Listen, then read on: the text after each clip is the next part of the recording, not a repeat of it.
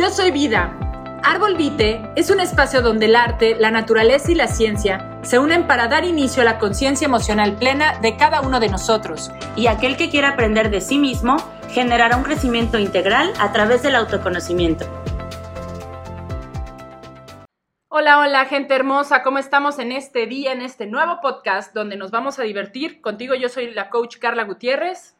Hola, ¿qué tal? Bonito día para todos. Yo soy la psicóloga Ana Mesa y estoy aquí con la coach Carla con un poquito de calor, la verdad. En un sauna riquísimo porque tenemos que silenciar el ventilador y aunque Ana dice, no importa Carla, en todos los podcasts lo puedes hacer hasta en un camión. La verdad es que quizás mi, mi perfección, que algún día lo platicaremos porque eso ese va a ser otro tema súper interesante, Ana. Vamos a empezar a ver las personalidades, vamos a ver otros temas bien interesantes.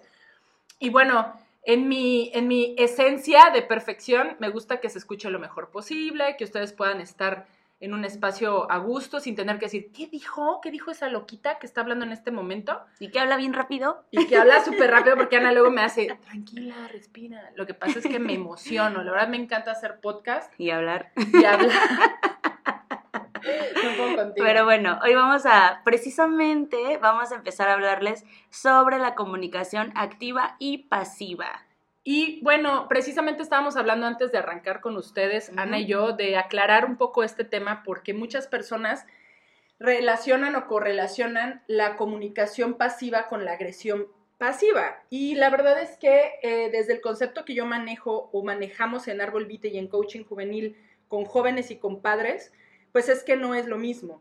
Simplemente es no ponerle un juicio a la comunicación pasiva. La comunicación pasiva para nosotros es todo eso que comunicamos sin palabras, porque la activa es precisamente emitir sonidos, vocablos, transmitir una información a través de oraciones, lenguaje y demás. Pero no nos damos cuenta que junto a la comunicación activa hay una pasiva. ¿Y cuál sería esta, Ana, para ti? La pasiva, pues estábamos comentando que en coaching, por ejemplo, es esta parte en la que están las gesticulaciones, los silencios que en todo momento comunican, porque hay silencios amorosos, hay silencios incómodos también. Puta. y bueno, toda esta parte que, que no se trata de emitir un mensaje en sí, sino la corporalidad, ahorita que Carla se está agarrando los ojos, que es está... que me estoy riendo porque me imaginé una comunicación pasiva incómoda de silencio familiar, ¿no? Clásico de que alguien se tira un comentario muy, muy, este, no sé, molesto, muy incómodo, indiscreto, ¿no? Y todos se quedan así callados con cara de qué pasó con este, ¿no? Voy a cortar la carne un poco despacio.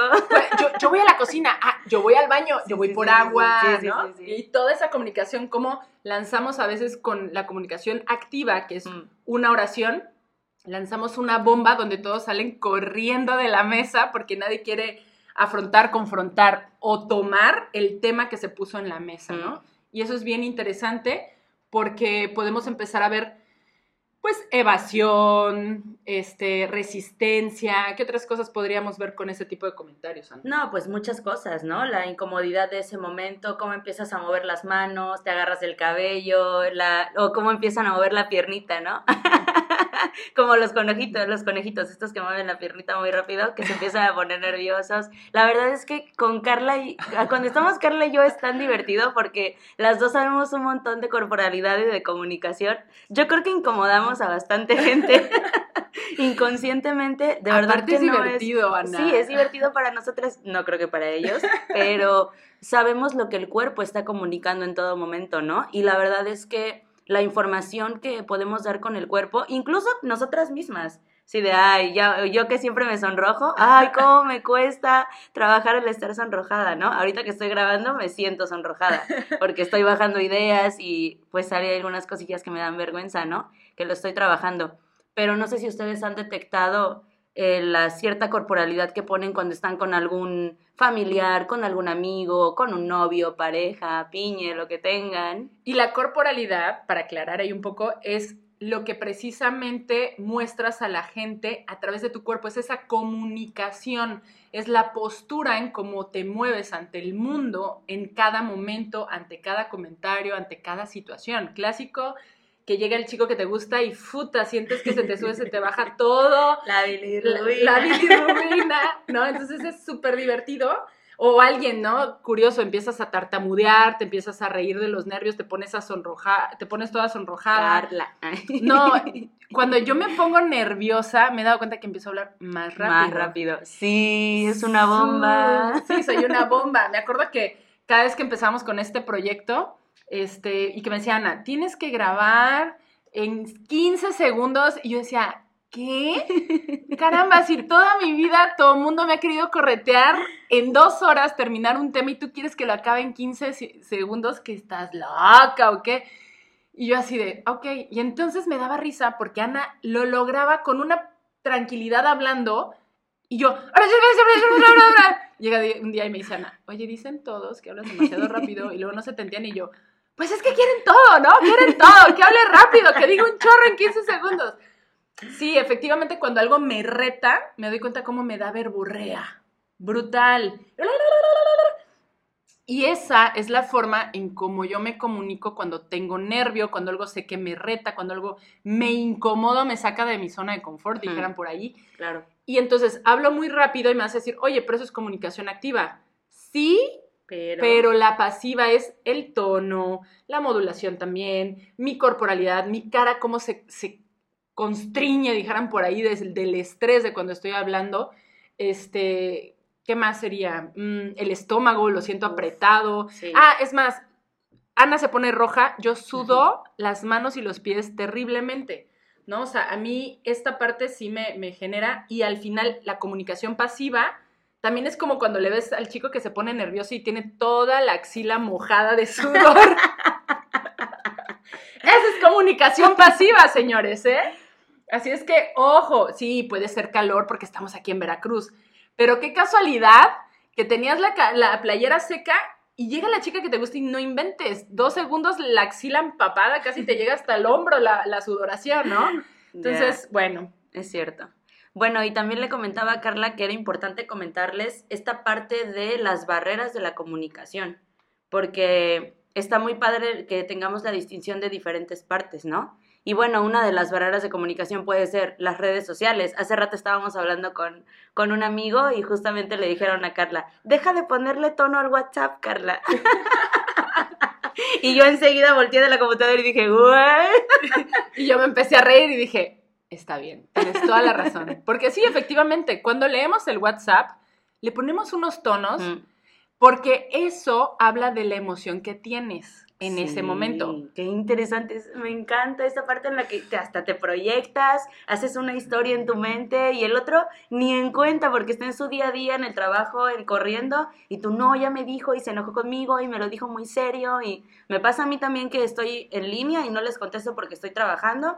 Es que no me contestas, no sé qué, y contesto, ok, sí, voy, pero muy seco, ¿no? Porque estoy súper apurada con todo y es así como, ay, Ana, estás enojada, ¿verdad? Porque cuando tengo el tiempo mando una carita, un corazoncito. No, no, porque eres una encimosa y te la pasas abrazando y besando. Y cuando tú enseñas esa, esa, parte que es de Ana, eh, la Ana ocupada, proyecta algo diferente. Muy Entonces se manda, sí, yo ya te conozco. Pero, pero yo ya lo entiendo, así es Ana, ¿no? Clásico cuando le llego y le digo, ay, Ana, me pasó tal cosa. Ajá, ¿qué necesitas? ¿Qué requieres de mí? Y es curioso porque la veo como tocas este, este tacto para no, que yo no malinterprete, ¿no? Y mm. digo malinterprete porque no hay ni malas ni buenas interpretaciones, solo hay interpretaciones, señores, y quiero que lo aclaremos, ¿no? O sea, en la comunicación, ah, que esto también te lo decía, la comunicación pasiva tiene mil más de interpretaciones que la comunicación activa, porque la pasiva es tan ambigua y me van a decir, oye, pero la activa también, sí, pero por lo menos lleva palabras. y, cuando hay palabras hay un cierto tono. Imagínate que si esta lleva una interpretación compleja, la que no lleva palabras, muchísimo más. Ayer precisamente hablaba con mi novio y me dio muchísima risa porque me decía, te amo, pero no sabes cómo me molesta cuando me pides algo porque tu cara es de desdén.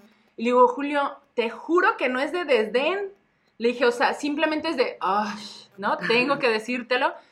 Y lo comparto porque la verdad es que en el día a día, nosotros aparte de ser coach, psicólogos, psicoterapeutas, pues también tenemos una vida, ¿no? Y es interesante porque la experimentación de todo lo que sabemos lo hacemos en nuestra casa. Hmm. Imagínate la incongruencia de ir por la vida sin experimentar en tu casa, ¿no? No. Y entonces ayer me decía, ya sé cómo lo vamos a lograr para que no me enoje de ver, de ver esto. Le digo, a ver, ¿qué vas a hacer? Y me dice, cada vez que me quieras decir algo que tú sientes, voy a cerrar los ojos y me voy a quedar solo con el lenguaje, pero no quiero ver tu comunicación corporal. Me dice, porque para mí es incongruente que me digas que me dices algo, pero tu cara me dice algo completamente. Y es curioso porque lo más seguro es que esa cara la correlaciona con algo en su pasado, pero lo mm. proyectamos en el presente. Eso es lo, lo, más interesante de la vida. Sí.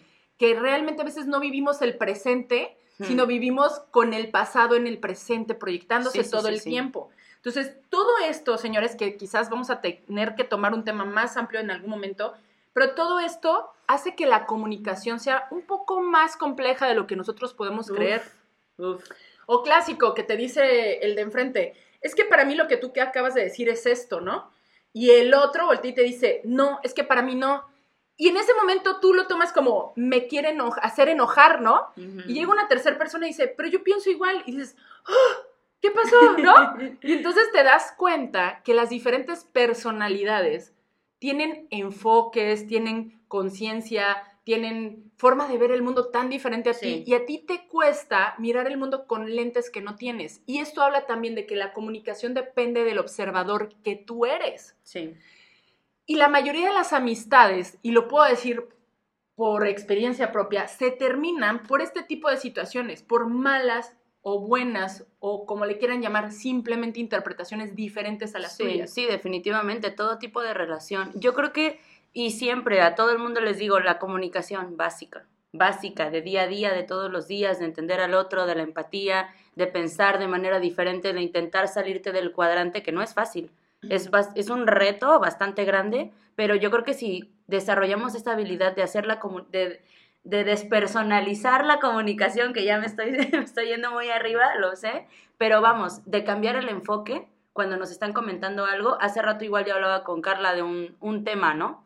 No, pues es que yo entiendo que él me está diciendo que, como, ¿cómo era? Que el orden no le gustaba, una cosa así. Y yo a Carla le dije, no, pues yo te entiendo, pero entiendo que él también está tomando esta parte de complacerte, de quizás no tener un orden muy estricto y muy específico, pero sí de demostrarte que es una manera de apapacharte, de quererte, ¿no? Entonces sí, Carla se queda así como, wow, sí es cierto. Y eso es lo que yo intento hacer, a ver, la mayoría de las veces, como hay otras veces, hubo una vez que estuve con mi abuelito, porque me apoyó para comprarme un carro. Entonces, le dije, si estás de acuerdo, y su corporalidad, yo estaba empezando con esto de la corporalidad, cerrada totalmente y su mirada muy dura y me dijo, sí, está bien. Pero yo cuando vi su corporalidad estaba llena de miedo, así de, sí, pero me está diciendo que sí, pero su cuerpo me está diciendo que no. y entré así como en un jaque, creo que es el miedo más marcado con la corporalidad que tengo con mi abuelito. Y dije, no inventes. Y ahí me di cuenta que era mi emoción. Era mi emoción y era mi miedo de ese paso que iba a dar que él bien me estaba apoyando, ¿no? Pero era, era, es, era esto, mi perspectiva del miedo enfocada totalmente en, lo, en su corporalidad, pero era algo mío. Claro, como cuando un papá dice, es que eres lo más importante en mi vida, por eso me meto en tu vida. Y dices, a ver, ¿cómo? O sea, que te metas en mi vida hasta en los calzones literalmente o en lo que hago todos los días, todo momento, eso es amor. Y te voy a decir algo, pues para ellos sí. Exactamente. me vas a decir, pero qué enfermo pues para ti es enfermo, para ellos es normal, porque te pones a ver el pasado de esta persona. Yo quiero que en este podcast soltemos los juicios en el aspecto de qué es bueno, qué no es bueno, si me funciona o no me funciona. Simplemente atrévanse, después de este podcast, porque después lo vamos a retomar el tema en otro momento. Sí, claro. A mirar la vida lo más neutra posible. Date cuenta o escucha tus pensamientos en el momento en el que el otro te emite algo a través de la comunicación corporal, este, oral, como sea. Solo permítete observar al otro y decir, ¿qué pasó aquí? Y valida, ¿me quisiste decir esto? Y si el otro te dice, no, ¿qué me quisiste decir? Y te lo vuelve a repetir y no lo puedes comprender, aléjate un poquito y siéntate a reflexionar que en verdad el otro puede ver el mundo completamente diferente a ti. Porque a mí me pasa que si piensan diferente a mí, y se los digo de forma personal, si piensan diferente a mí, a veces me ha llegado, no siempre, pero me ha llegado a he llegado a pensar que el otro lo me dice que piensa así con tal de llevarme la contraria. Y la verdad es que a veces ni siquiera es que te quieran llevar la contraria, es que piensan contrario a ti. Punto. Y, pues solo por pensar diferente a ti, pues obvio te llevan la contraria, pero no es que piensen en que quieren llevarte la contraria. Justamente, sí, justamente, ¿no? Y también a mí me gustaría que, que se llevaran estas preguntas de cómo, cómo me identifico corporalmente cuando estoy con alguien, con qué persona, también en lugares. Hay lugares en los que estás muy cómodo corporalmente y hay otros momentos en los que no. Y es normal, ¿eh? Es normal también encontrar diferentes formas de ver la vida, de pensar, las situaciones. Es absolutamente normal. Todos somos un mundo distinto. Y entonces, retomando el tema de la comunicación pasiva y activa, tengamos claro que la pasiva y la activa, ninguna de las dos es mejor, van juntas, siempre van juntas. Y cuando las logras percibir, te das la oportunidad de hacer cambios. ¿Por qué? Porque, como les comenté, a ver, ¿y si cierro los ojos y solo tu voz? No, pues tu voz no me enoja, ¿no? Y abro los ojos y ya vi lo que me enoja, es tu cara. Pero entonces me pregunto, ¿qué me proyecta tu cara? ¿Qué me incomoda tu cara? ¿Por qué si me doy cuenta que tu intención a través de las palabras no es agresivo, ¿por qué tu cara la interpreto como agresiva? Así es. Y también obviamente al emisor, ¿no? A reflexionar qué está pasando con eso que está haciendo y diciendo. Y segundo, yo descubrí que mi mamá hacía eso. O sea, mi mamá le, generaba, le purgaba, dijeran por ahí, tener que repetir las cosas. Y hacía cara de que, ay, a ver, otra vez, te lo vuelvo a repetir, ¿no? Mm. Y yo decía, bueno, ma, pero de buena onda, ¿no? Pues sí, de buena onda, hija, pero pues, o sea, te lo tengo que volver a repetir. Entonces yo relacionaba que hacer esa cara es normal cuando estás desesperado pero eso no significa que no ames, ¿no? Sí. O que no lo hagas con gusto. Entonces yo ahí se los regalo cuando empezamos a hacer conciencia y el observador se hace consciente de sus propias acciones, ¿verdad? Ana? Muy bien. Bueno, pues hasta aquí llegamos porque creo que ya hablamos bastantito más. Creo que va a ser el más largo hasta este momento. Y bueno, nos vemos la próxima semana. Les mandamos muchos besos, muchos abrazos. Muchas gracias por escucharnos. Acuérdense que pueden comunicarse con nosotros en las redes sociales. Arbolvite en Facebook, Instagram, también en Twitter. Y este tema lo manejamos en el curso de MRA. Vamos a empezar ya pronto el segundo nivel con los papás que ya tomaron el primer nivel.